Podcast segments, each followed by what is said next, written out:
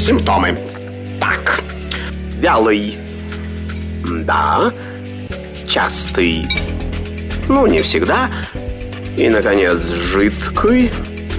О, неужели у меня инфлюэнца? Не занимайтесь самолечением. Заходите к Наталье Троицкой на медицинский форум. Лучшие доктора отвечают на ваши вопросы. Программа предназначена для лиц старше 16 лет.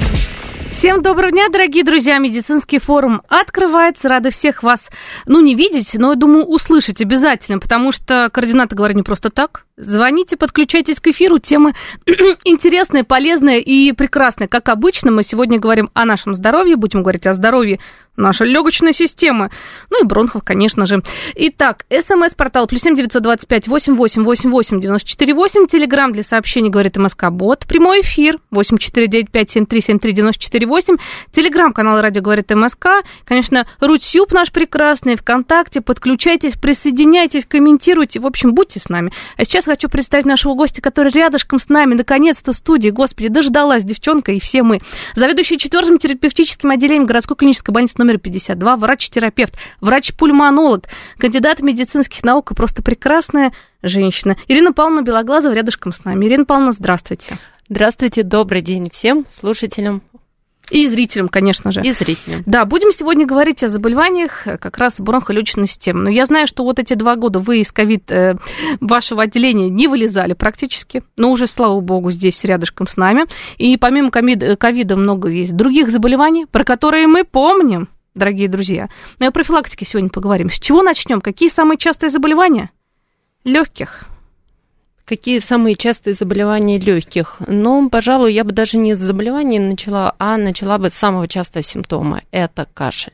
Uh-huh. Наверное, кашель заставляет людей рано или поздно обратиться за медицинской помощью, прийти к доктору, и с этого начинается какая-то история диагностики. И вот уже кашель может в процессе диагностического поиска врача привести к той или иной болезни. Бронхиты, хроническая обструктивная болезнь, бронхиальная астма, пневмония и множество-множество других бронхолегочных заболеваний. Ну и, конечно же, ковид. Несмотря на то, что эпидемия немножко дала нам вздохнуть свободнее, но, тем не менее, мы еще не имеем права о ней забывать. Да, да, и еще раз, да, хотела бы добавить.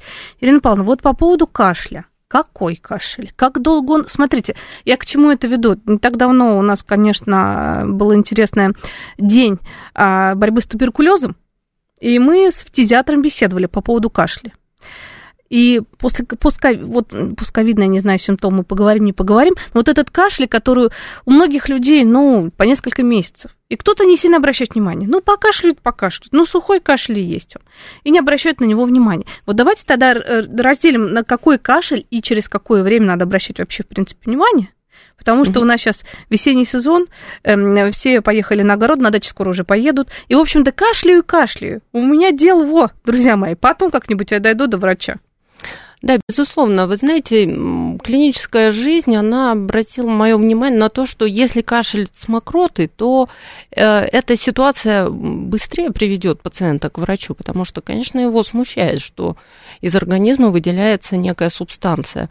И особенно если цвет мокроты настораживающий. Да, какой Люди же понимают, э, желтый, зеленый, говорят о том, что это э, какое-то гноевидное выделение субстанции. Тем более, если в мокроте появляются прожилки крови, если это бурая мокрота, коричневая, это, конечно, все настраживает, и пациент придет к врачу с этими симптомами. Абсолютно верно. Безотлагательно любое выделение мокроты смущающего цвета должно привести пациента к врачу. Ну и сухой кашель, вы, Наталья, абсолютно верно сказали. Я очень часто, почему я с кашля-то и начала, собственно, потому что помимо того, что я врач, и у меня пациенты, у меня есть еще куча родственников, знакомых, друзей, просто сторонних людей. Я очень часто слышу, ну подумаешь, ну кашель какой-то. Да ладно, я кашляю уже очень долго.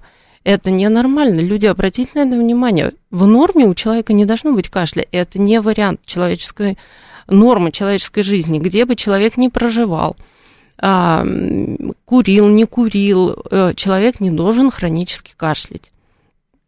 Иногда говорят, да я переболел вирусной инфекцией какой-то, ОРЗ банально, чем-то да. я там переболел, ну и у меня остается кашель. Я продолжаю кашлять. Сколько вы кашляете? Месяц, полтора, два. Это ненормально. С этой ситуацией надо разбираться. Любое ОРЗ должно достаточно быстро закончиться. Ну, понятно, это зависит там, от ситуации, от пациента самого, но неделя, две максимум, и все, и кашель должен пойти на спад, человек, в принципе, уже должен забывать про кашель.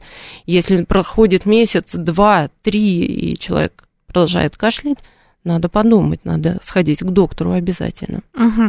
Вот, кстати, по поводу доктора. Э, к кому обращаться? К терапевту в поликлинику? Потому что а, к пульмонологу вообще как-то можно попасть? Почему объясняю? Потому что вот за этот двухлетний период, да, вот угу. борьбы с ковид, э, сколько знакомых переболели, я переболел, многие. И вот когда вот этот кашель, одышка и прочее, все хотят попасть только кому? Только к пульмонологу. Терапевта мне не надо. Надо идти сразу к пульмонологу. Да или нет? Вот по поводу этого кашля. Кстати, знаете, еще сразу, Ирина Павловна, забегая вперед, такой вопрос. Вот фтизиатр как раз главное сказал, вот э, Минздравова, да, Ирина Васильева, она сказала у нас в эфире, что э, бывает после коронавирусной инфекции перенесенной через какое-то время туберкулез. Потому что вот эта палочка Кох, которая у большинства, ну, почти у всех есть, она в спящем состоянии, может проспать 90 лет, в общем-то, и человек с ней потом, угу. нас, ну, уже умрет, да, и, собственно, никогда не заболеет туберкулезом. А может и проснуться. И вот ковид, вот, ну вот вы, во-первых, вы такой вопрос, встречались на практике с этим или нет, такое есть.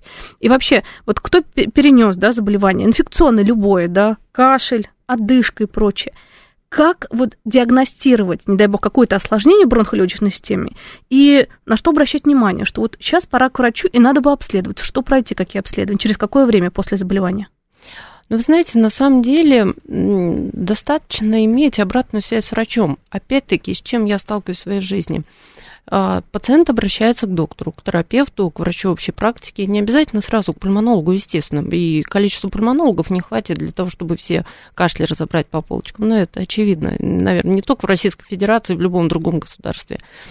А, но а, очень часто я наблюдаю историю, когда врач, терапевт, врач общей медицинской практики назначает какое-то обследование, лечение пациенту в том числе, и когда такой пациент попадает в мое поле зрения, то я спрашиваю, вам назначили лечение. Оно вам помогло, не помогло. Вы сообщили об этом своему доктору? Конечно, нет. нет. Это ужас. На самом деле должна быть обратная связь. Врач как должен понять, что назначенное лечение не помогло? А, плюс врач зачастую назначает терапию а, для себя, оставляя, знаете, такой пунктик, это терапия пробная, и врач имеет право назначить зачастую пробную терапию для того, чтобы потом через какое-то время оценить эффект от этого лечения. И а, есть эффект или нет от той или иной а, предпринятой лечебной попытки, в том числе в копилку того или иного заболевания для врача, в том числе это диагностический момент. Поэтому врачу надо сказать, доктор, вы мне назначили, я добросовестно все пропил, проколол, продышал, мне это не помогло. И уже в дальнейшем, поверьте мне, врач не может э, ответить, ну, не помогло, ну, извините, ничем больше не могу вам помочь. Нет, так не работает. Врач или предпринят другую попытку, или обсудит с пациентом какие-то другие варианты. В том числе, если посчитает необходимым, назначит консультацию пульмонолога. Ну и то, что касается, собственно, нашей государственной системы здравоохранения. Если я желаю обследоваться в частном порядке, то Безусловно, имея кашель, э, с пульмонологом, наверное, будет быстрее, более понятно происходить история э, диагностического поиска твоего заболевания. Угу. Ну вот давайте все-таки вернемся к нашим заболеваниям угу. бронхолегочной системы. Вот если разделить, какие самые частые Угу. Вообще, в принципе, я думаю, что про бронхиальный астму это вообще отдельная система, тем более сейчас э, весна, хо-хо-хо, угу. хо-хо, период ну, да. пошел, таких обострений и прочее. Ну, все-таки э, бронхиты, пневмонии, хобл, угу. Бронхиальная астма, что еще? Вы знаете, наверное, я скажу так. Самый часто это острый бронхит, какой-то острый трахеобронхит, трахеит, ларингит, который возникает в рамках обыкновенной вирусной инфекции, которой мы болеем все зачастую по несколько раз в год. И это острое состояние, которое, как правило, остро возникло и достаточно быстро должно закончиться. Это острые воспаления верхних отделов дыхательных путей. Острые бронхиты. Острые, острые бронхиты. Угу. Иногда в процесс вовлекается трахея, э, гортань, возникает охриплый голос или лающий кашель. Все эти симптомы знают, наверняка переболели хотя бы раз в жизни. Меня настораживает, опять-таки, меня настораживает диагноз хронический бронхит. И э, очень часто, выясняя анамнез своих пациентов, они называют, у меня доктор хронический бронхит. Начинаешь эту ситуацию раскручивать, понимаешь, что по критериям это никак не хронический бронхит. У пациентов, в принципе, нет э, тех критериев диагностики хронического бронхита. А на основании чего поставлен диагноз? Ну, сам пациент говорит, я достаточно часто кашлю, или там, не знаю, я вот как-то переболел и долго кашлял, и врач сказал, что у тебя с учетом твоего возраста уже не может быть острый бронхит, у тебя хронический бронхит. Так. Вот на самом деле хронический бронхит – это ситуация, которая всегда должна насторожить врача, всегда должна насторожить, потому что э, на самом деле как таковой хронический бронхит встречается крайне редко. И обычно за каким-то ненормально длительным, ненормально частым кашлем скрывается какая-то другая проблема. И с ней надо разбираться, и заболевание желудочно-кишечного тракта с рефлюксами, и какая-то патология органов средостения, и новообразование, да все что угодно. Поэтому если есть состояние хронический бронхит, то коллегам-медикам понятно и очевидно, что надо подумать и углубиться в эту проблему. А для пациентов, я думаю, что не надо расслабляться э, когда кто-то из врачей произнес, да у тебя хронический бронхит. Ничего надо, страшного. Ничего страшного, да, надо опять-таки насторожиться, а почему у меня хронический бронхит и вообще откуда у меня хронический бронхит. Угу. Поэтому то есть это достаточно редко. Это достаточно редко, несмотря на то, что это достаточно часто написано в медицинской документации у наших пациентов. Вот это да. Потому что я знаю, что даже кашель вот такой вот надрывный, да, он может и от заболеваний сердца даже, кардиологических каких-то серьезных заболеваний. И не обращать внимания до тех пор, пока как-то не прижмет конкретно и не повезет в больницу с каким-то острым приступом чего-то. Болезни лор органов и естественно, болезнь сердечно-сосудистой системы. То есть э, причин может быть очень много. И самих заболеваний бронхолегочной системы очень много, которые могут сопровождаться каким-то ненормальным кашлем. И, пожалуй, ну, есть сезонные ситуации, есть э, коллективные ситуации, различные пневмонии бактериальные, которыми болеют и дети в коллективах, студент. Сразу прерываю по поводу лета, да, впереди угу. у нас кондиционеры, которые да. не чистятся, либо чистятся раз в 100 миллионов лет, угу. и там уже чего только нет, любая фа фауна и флора, можно так сказать, да. А вот, да. кстати, вот это же вот обычно так и бывает, пневмонии летом от кондиционеров, вот именно они какие-то бактериальные, такие непонятные, да? Ну, на самом деле я бы не, сейчас не говорила о том, что в наших офисах, наших учреждениях кондиционеры источник легенлезной пневмонии, но тем не менее мы об этом знаем и помним. Скорее, кондиционеры э, играют роль как фактор такого интенсивного переохлаждения. На улице плюс 35, мы заходим в холодное помещение, здесь остываем, выходим, опять перегреваемся, опять заходим. Вот такой момент э, переохлаждения приводит к снижению защитных сил и возникновению заболевания и такого, как пневмония в том числе. Но надо помнить, что помимо переохлаждения все-таки должен быть возбудитель. Бактериальная пневмония – это бактерия, с которой мы встретились.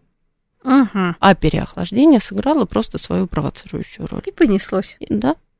Да, так и бывает. Ой, же очень много смс, и телеграм буду сейчас зачитывать. Ха-ха-ха. Так, про что спрашивают? Итак, Григорий спрашивает, как-то пошли в баню 31 декабря, 1 января уже воспаление легких. Неужели так быстро развивается болезнь? Я чуть не помер, температура была 40. Если пневмония, то да. Наша хорошая крупозная пневмония у молодого – это внезапная болезнь. Утром был нормальный, в обед был хороший, а к вечеру температура 40 с потрясающим ознобом и пневмония долевая – да, это пневмокок, он так себя ведет. Угу. Очень частая история. Кстати, правильно наш слушатель говорит о том, что это переохлаждение в зимний период или в ранний весенний. Вот сейчас есть много любителей э, поплавать, еще лед не сошел, а уже начинают купаться. Моржевание наше? Моржевание а кто-то наше. только начинает. Да. У нас а что бы нет-то? Заказ... Конечно. Надо же, в конце концов, правильный образ жизни, какой-то здоровый, моржевание. Первый раз пошел. У меня вот такая знакомая была, потом два месяца. И есть она, слава богу, но два месяца ее вытаскивали. Потому что пошла плавать сразу, без подготовки. Да, очень опасно. Категорически опасно. Так, следующий вопрос. Здравствуйте. Вадим спрашивает, у моей жены в ноябре 2020 года была полисегментарная ковидная пневмония. В январе 2022 года сделали КТ легкие. Были обнаружены субплеврально ВС2, 6-9 справа и С9 слева солидные очаги по типу фиброза максимальным размером до 3 мм. Единичная до 2 мм кальцинаты с двух сторон.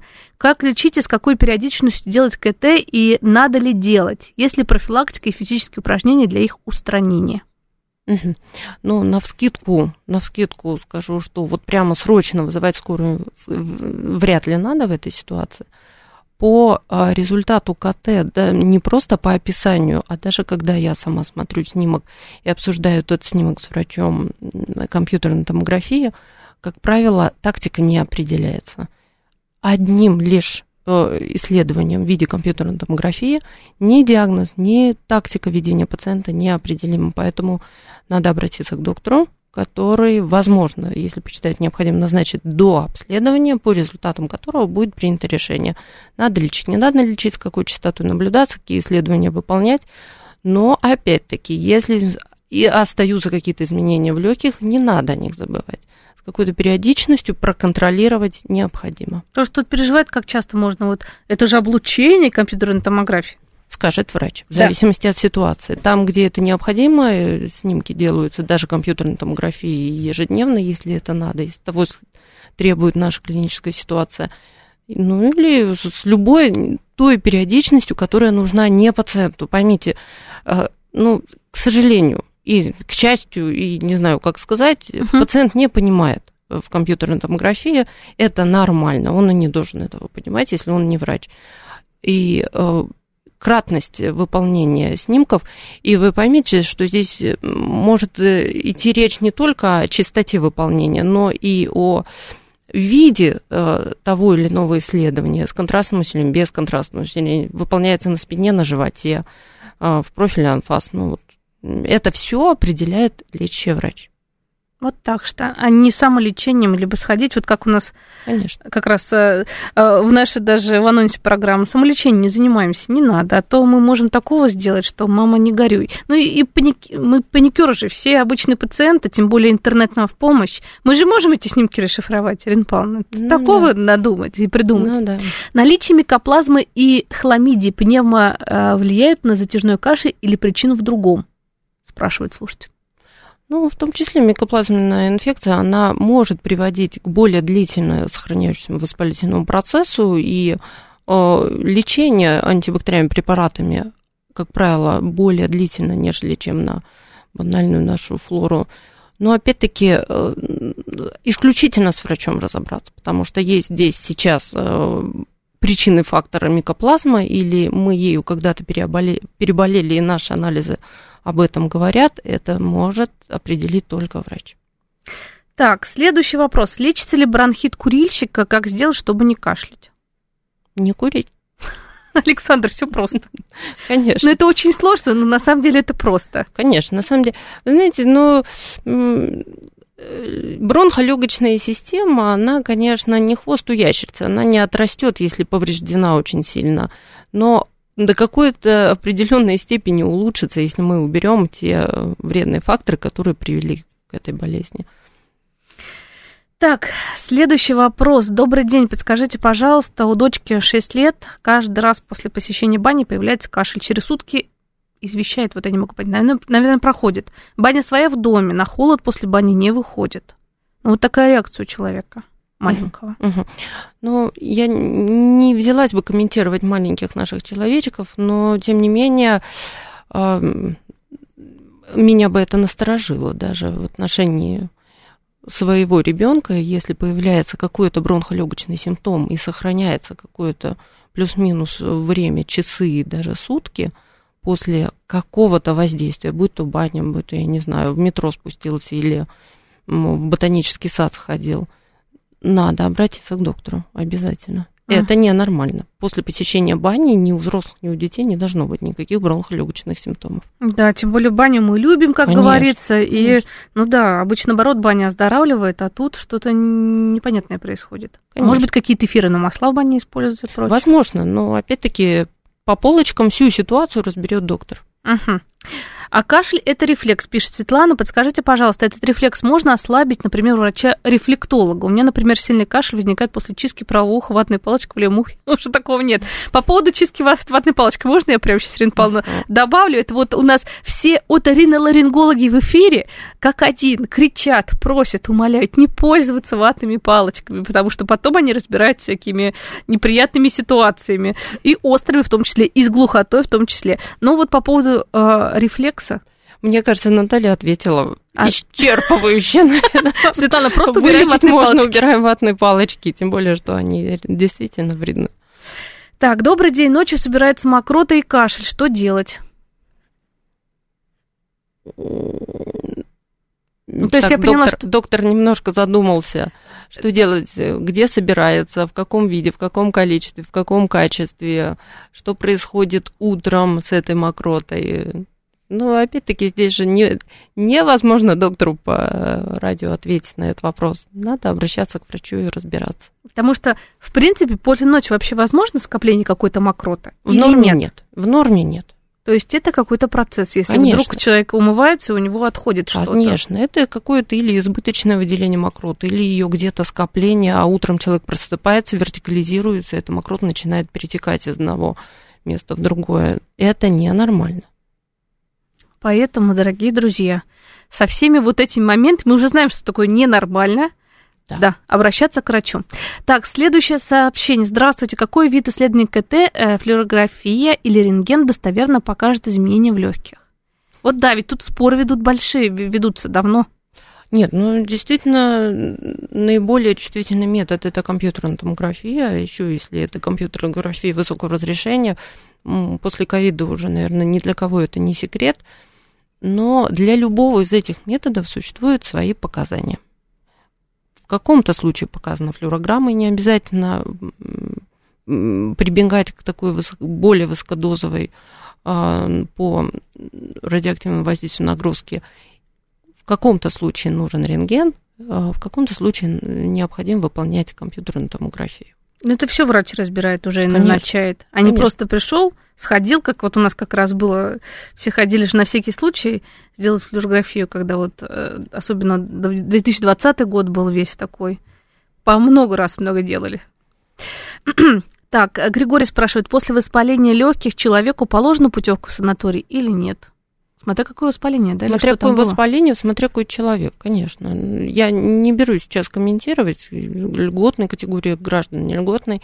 Если говорить исключительно, полезно ли это или нет, вероятно, полезно, в зависимости, э, опять-таки, от того, э, в каком состоянии человек вышел из этой пневмонии.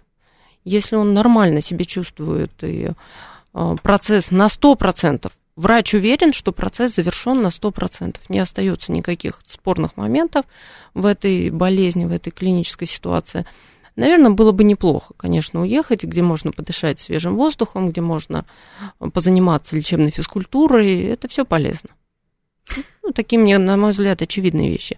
Если это была тяжелейшая пневмония, ослабившая иммунитет сама по себе как болезнь, то я бы вряд ли порекомендовала сразу уехать в санаторий, где опять-таки есть скученность людей и где есть опять, возможность получить какую-то еще другую флору. Возможно, надо сделать какой-то перерыв сначала. Прийти в себя и восстановить силы. Спасибо, Ирина Павловна. У нас сейчас новости, после вернемся. Симптомы. Так, вялый. Да, частый. Ну, не всегда. И, наконец, жидкий. О, неужели у меня инфлюэнца? Не занимайтесь самолечением. Заходите к Наталье Троицкой на медицинский форум. Лучшие доктора отвечают на ваши вопросы. Продолжаем наше общение, дорогие друзья. Еще, еще раз напомню наши координаты. СМС-портал плюс семь девятьсот двадцать пять восемь восемь восемь восемь девяносто четыре восемь. Телеграмм для сообщений говорит МСК-бот. Прямой эфир восемь четыре девять пять семь три семь три девяносто четыре восемь. Телеграмм-канал Радио говорит Москва. Рутью, пожалуйста. Подписывайтесь. ВКонтакте нас смотрите. В общем, везде мы. И замечательно, это прекрасно. И вы, кстати, тоже можете быть. Поэтому пишите. Вот, кстати, очень много СМС. Сейчас буду опять зачитывать. Но вначале напомню, кто у нас тут в гостях. Заведующий четвертым терпением терапевтическим отделением городской клинической больницы 52, врач-терапевт, врач-пульмонолог, кандидат медицинских наук Ирина Павловна Белоглазова. Ирина Павловна, ну что, вот пообщались, поняли, да, вот из первой части программы, если вдруг есть какая-то мокрота, есть кашель, не живем с этим просто спокойно, как говорится, э, в таком спокойном состоянии расслабления. Нет, мы идем к врачу и обследуемся капитально и ищем причину, потому что причина может абсолютно вот, любая быть на самом деле. Не только потому, что там просто кашель или какая-то э, аллергия, кстати. Вот мы сейчас к этому перейдем, я думаю, про бронхиальную астму поговорим, но вначале вот смс-сообщение все-таки я зачитаю. А, от слушателей гельминты могут вызывать утренний кашель? Гельминты, в принципе, могут вызывать кашель не только утренний, но и дневной, вечерний, ночной, какой угодно. Поэтому, да, как одна из причин поражения бронхолегочной системы. То есть это оттуда даже они могут, да, да, могут. доползти? Могут. Ведь это же у детей, кстати, вот часто достаточно явление. Не только у детей. И наше и сыроедение, суши-роллы, стейки, шашлыки, вся наша современная культура питания, она способствует тому, что вдруг внезапно могут проникнуть гельминты. Так самое интересное, Ирина Павловна, вот как-то вот мы знаем, вот если животные в доме, мы все прекрасно понимаем, что глистогонить надо и кошку, и собаку. А по поводу себя мы как-то забываем и вообще, в принципе, даже не думаем об этом. И вот часто в семье бешеная какая-то аллергия, извините, другими словами сказать не могу, а врачи говорят, а вы это как бы проверялись, как у вас там? Да, конечно. Но, как правило, гельминт не будет жить в нашем организме бессимптомно. Какие-то симптомы будут, и нам в том числе не надо забывать о том, что это бывает частая причина поражения бронхолегочной системы. Вот так вот. Так, а такой вопрос. Прививка от пневмокока. Кому показана и какая лучше, Елена спрашивает. Вы знаете, лучше та, которая есть в доступе, я отвечу так же, как и, в принципе, коронавирусная прививка. Э, кому показано? Это пациенты с хроническими бронхолегочными заболеваниями. Они в обязательном порядке должны прививаться от пневмокока, от гриппа в сезон э, начала кампании по вакцинации. И это те больные, которые страдают хронической обструктивной болезнью легких, бронхоэктазами. Вместе со своим лечащим доктором обязательно определить наиболее лучший период светлый, без каких-либо проявлений какой-либо болезни в организме, привиться от пневмокока, и начинается сезон вакцинации от гриппа, привиться от гриппа. Угу. Вот это очень важный момент, потому что про это забывают, а ведь угу. действительно у кого есть проблема, то лучше ее предотвратить, чтобы не было как раз тяжелых последствий, для чего эта прививка, собственно, и нужна. А как Конечно. правило, ее э, делают все-таки в августе-сентябре, да? Как перед... правило, август-сентябрь, да. Мы начинаем прививать грипп до того, как началась эпидемия. Это, да, сентябрь, ну, октябрь, по-моему, захватывает обычно. Ну, я хочу тут уже ближе к бронхиальной астме подойти, Ирина uh-huh. Павловна. У нас сезон, весна, уже на следующей неделе обещает, ну, уже все, почки набухли, mm-hmm. хотя я знаю, у меня уже э, знакомый человек, у которого есть бронхиальная масса, уже месяц назад уже очень активно готовился к этой паре, mm-hmm. потому что и вот сейчас вот э, вообще, в принципе, у многих аллергиков э, начинается безумное обострение, и астматиков в том числе, но у кого-то впервые. Uh-huh. И вот мы с вами перед эфиром говорили, да, вот у меня тут у родственника появился впервые как раз бронхиальная астма. Угу. А давайте вот обратим внимание на симптомы на первых. Кто вот вообще, в принципе, не знает, в семье нет астматиков. Ну, не знает, что это такое. Угу. Переболел человек э, какой-то инфекцией, пневмония. И бабах, э, что-то происходит. Вот э, давайте вот про симптомы поговорим. Ну, причины понятны, абсолютно любые, может, да, причины бронхиальной астмы быть? Могут быть абсолютно любые причины, и не обязательно это какая-то аллергическая история, и без очевидной аллергии у пациента тоже может быть бронхиальная астма. В отношении симптомов, наверное, всем известен симптом удушья. Uh-huh. Когда мы говорим про бронхиальную астму, то, наверное, сразу представляем себе пациента, который внезапно начинает вдруг задыхаться, хватается за грудь, за горло, ищет баллончик в сумке в кармане, брызгает, и его отпускает, ему становится легче. Это классика жанра. Наверное, именно так себе все и представляют бронхиальную астму. На самом деле ситуация может быть э, весьма другой, и э, зачастую в самую последнюю очередь пациент подумает, что это может оказаться бронхиальной астмой. Опять-таки тот же самый пресловутый затяжной кашель затяжной кашель или а, кашель, который появляется в, в каком-то определенном месте. Просто кашель, дышится нормально, вроде вдох нормальный, выдох нормальный, никаких свистов нет в груди. Вот. Но тем не менее, даже появляющийся кашель или длительно сохраняющийся кашель, это может быть симптомом такой кашлевой формы бронхиальной астмы.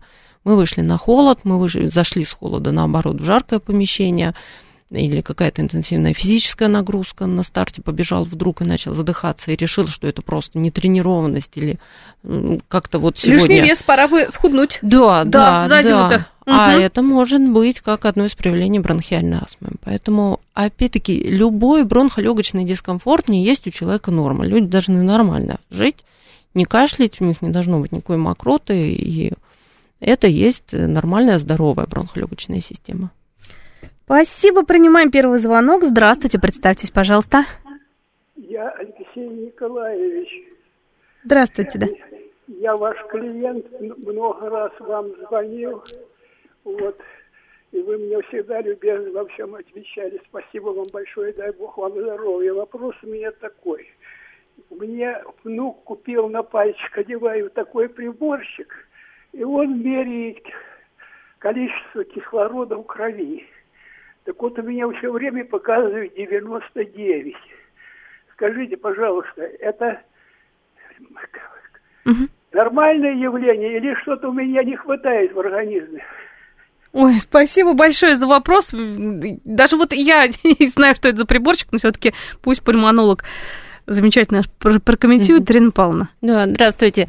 На самом деле 99, если так оно и есть, это замечательно, потому что, как я иногда а, позволяю себе шутить в кругу своих э, коллег, 100, 100, только у меня – остальные 99 должны рассматривать.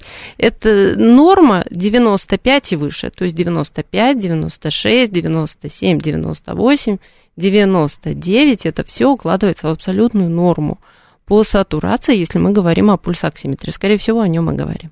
Спасибо большое. Следующий звонок, следующий вопрос. Здравствуйте, представьте, пожалуйста. Здравствуйте, Тамара. Да, слушаю. Здравствуйте. Мне э, 70 лет. Скажите, пожалуйста, э, когда много, очень много говоришь, и вдруг начинает дико першить в горле до слез, начинается кашель, э, першит так, что просто ну, ничего невозможно, задыхаешься. И хочется немножко сплюнуть, что-то там такое. Что это такое может быть? Спасибо, Тамара, за вопрос. Тамара, на самом деле по симптому, скорее всего, вам надо обратиться к лор-врачу, потому что, скорее всего, есть проблема в верхних дыхательных путях, есть проблема в глотке, возможно, в гортани, возможно, какой-то хронический воспалительный процесс, возможно, какая-то атрофия слизистой. Поэтому надо обратиться к лору и с ним эту проблему попытаться разрешить. Спасибо большое. Следующий вопрос. Здравствуйте. Здравствуйте, это мне. Э, скажите, пожалуйста, значит, да. в детстве я болел сухим плевритом. Угу. Алло. А, да-да-да, слушаю вас. Слушаем. Да. Э, затем раз 15 фарингитом, дважды воспалением легких, дважды обструкационным трахеобронхитом, периодически в холодное время подкашливаю. Вопрос, что надо постоянно в целых профилактике мне? Угу. включая курортное лечение. Спасибо большое. Такой список обширных заболеваний, Ирина Павловна. А, судя по перечисленным болезням, скорее всего, какой-то хронический процесс есть. И не просто обструктивный хронический трахеобронхит. Скорее всего, можно подумать или на какая-то бронхоэктатическая история, или даже хроническая обструктивная болезнь легких, которая может быть связана не только с курением. Поэтому надо обратиться к доктору, надо опять-таки разложить, как я люблю, все по полочкам, все эти составляющие, определиться с диагнозами конкретными и уже на конкретные диагнозы назначать лечение. Это, во-первых. Во-вторых, по поводу санкур лечения, конечно, э, желательно желательно, потому что, опять-таки, это свежий воздух, это занятия ЛФК, которыми мы полноценно не можем в нашей обычной жизни заниматься, тем более живя в большом мегаполисе. А, но выбирать время для санаторно-курортного лечения вместе с доктором, это должно быть благополучное время, прежде всего для вашего организма. Больной человек не должен ехать в санаторий на туре едет здоровый человек, чтобы поддержать, улучшить и определенный какой-то запас прочности себе организовать. Поэтому, да, показано, но вместе с доктором. Спасибо большое. Следующий вопрос, следующий звонок. Здравствуйте, представьте, пожалуйста. Здравствуйте, Светлана Васильевна. Да, слушай. Вы знаете, у меня необычный вопрос. У меня сестра упала и разбила себе три легких. Но самое ужасное, что одно из... Ой, легких, ребер. Что одно из ребер поранило легкое. Ей делали операцию. Как она говорит, мне прижгли. Вот скажите, пожалуйста, зачем она должна следить? Почему ее выписали, что чуть ли не на третий или четвертый день? Угу. Спасибо большое за вопрос, Ирина Павловна. А, зачем она должна следить? Она должна следить за своей, а, я бы так сказала, за своей регулярной связью со своим лечащим врачом. Потому что, судя по истории, в дальнейшем ситуация может развиваться абсолютно по-разному. Может быть постепенное восстановление от пережитой травмы и проведенного оперативном лечении. Могут возникать какие-то осложнения в любой период времени. И сразу после операции, в отдаленный период в том числе. Поэтому держать связь с доктором. И если что-то беспокоит, врач назначает лечение, не помогает, не стесняться, обязательно врачу сказать, доктор, вы назначили мне препараты, у меня сохраняют симптомы или они стали еще более выраженные, поэтому ситуацию надо решать дальше.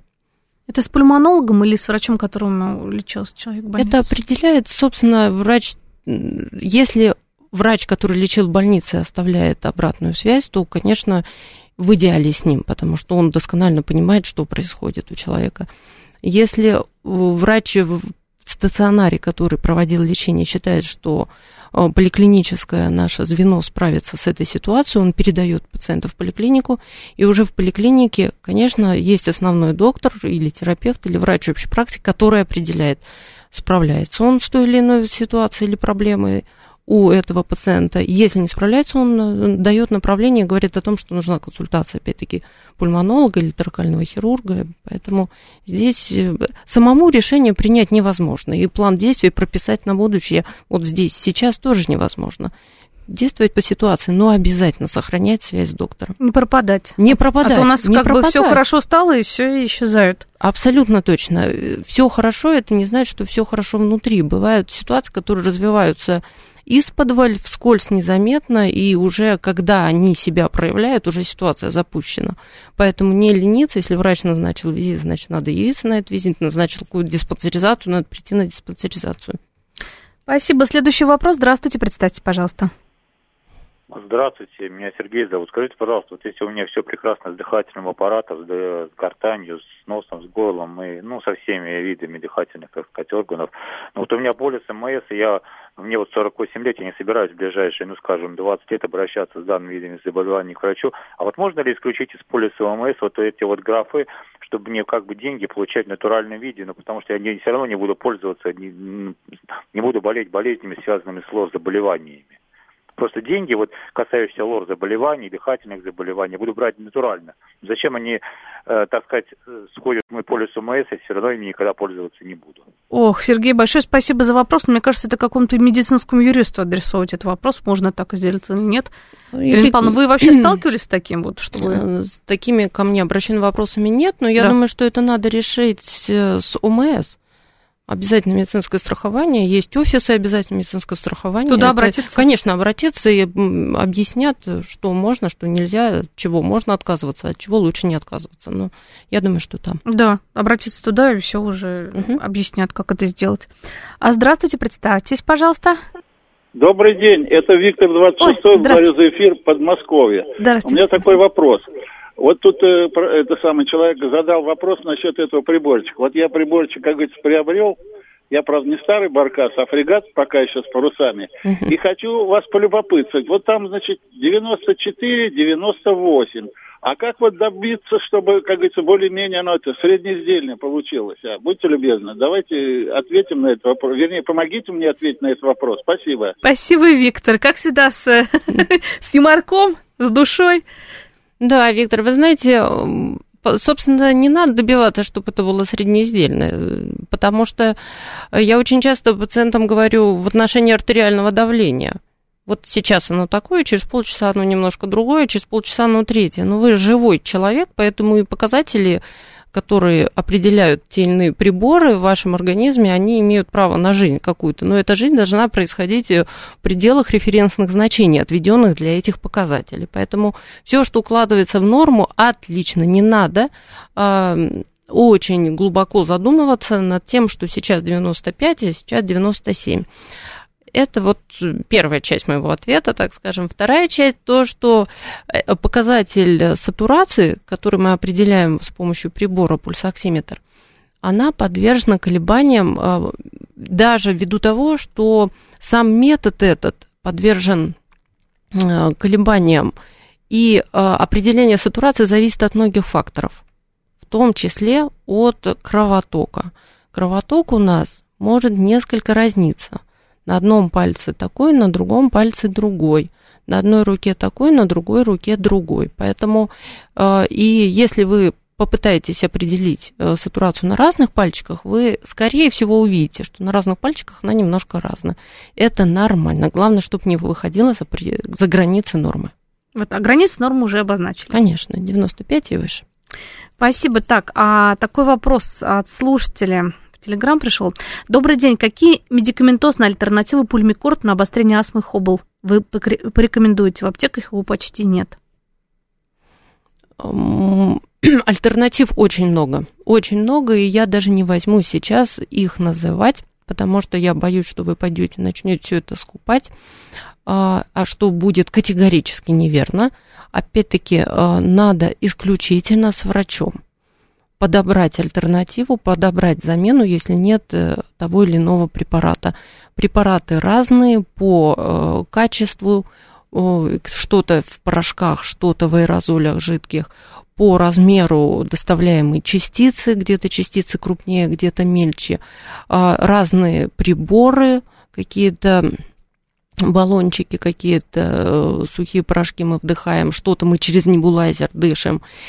И подобрать тот или иной аппарат может только врач, в зависимости от того, какое у вас заболевание, какое у вас состояние, какой у вас возраст, какое у вас вообще физическое состояние. Поэтому только с врачом.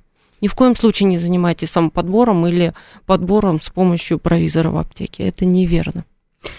Следующий вопрос. Выхожу на улицу из дома, холодный воздух, начинаю кашлять. Сажусь в машину, начинаю прогревать, опять кашель. С чем это связано? Подумайте о бронхиальной астме. Вот так вот. Мы про это как раз говорили. Но это банально связано, может быть, это не то, что связано, это проявление гиперреактивности э, бронхов. То есть появляется кашель на какое-то воздействие. Гиперреактивность, она может быть признаком разных заболеваний. Но прежде всего подумайте о бронхиальной астме.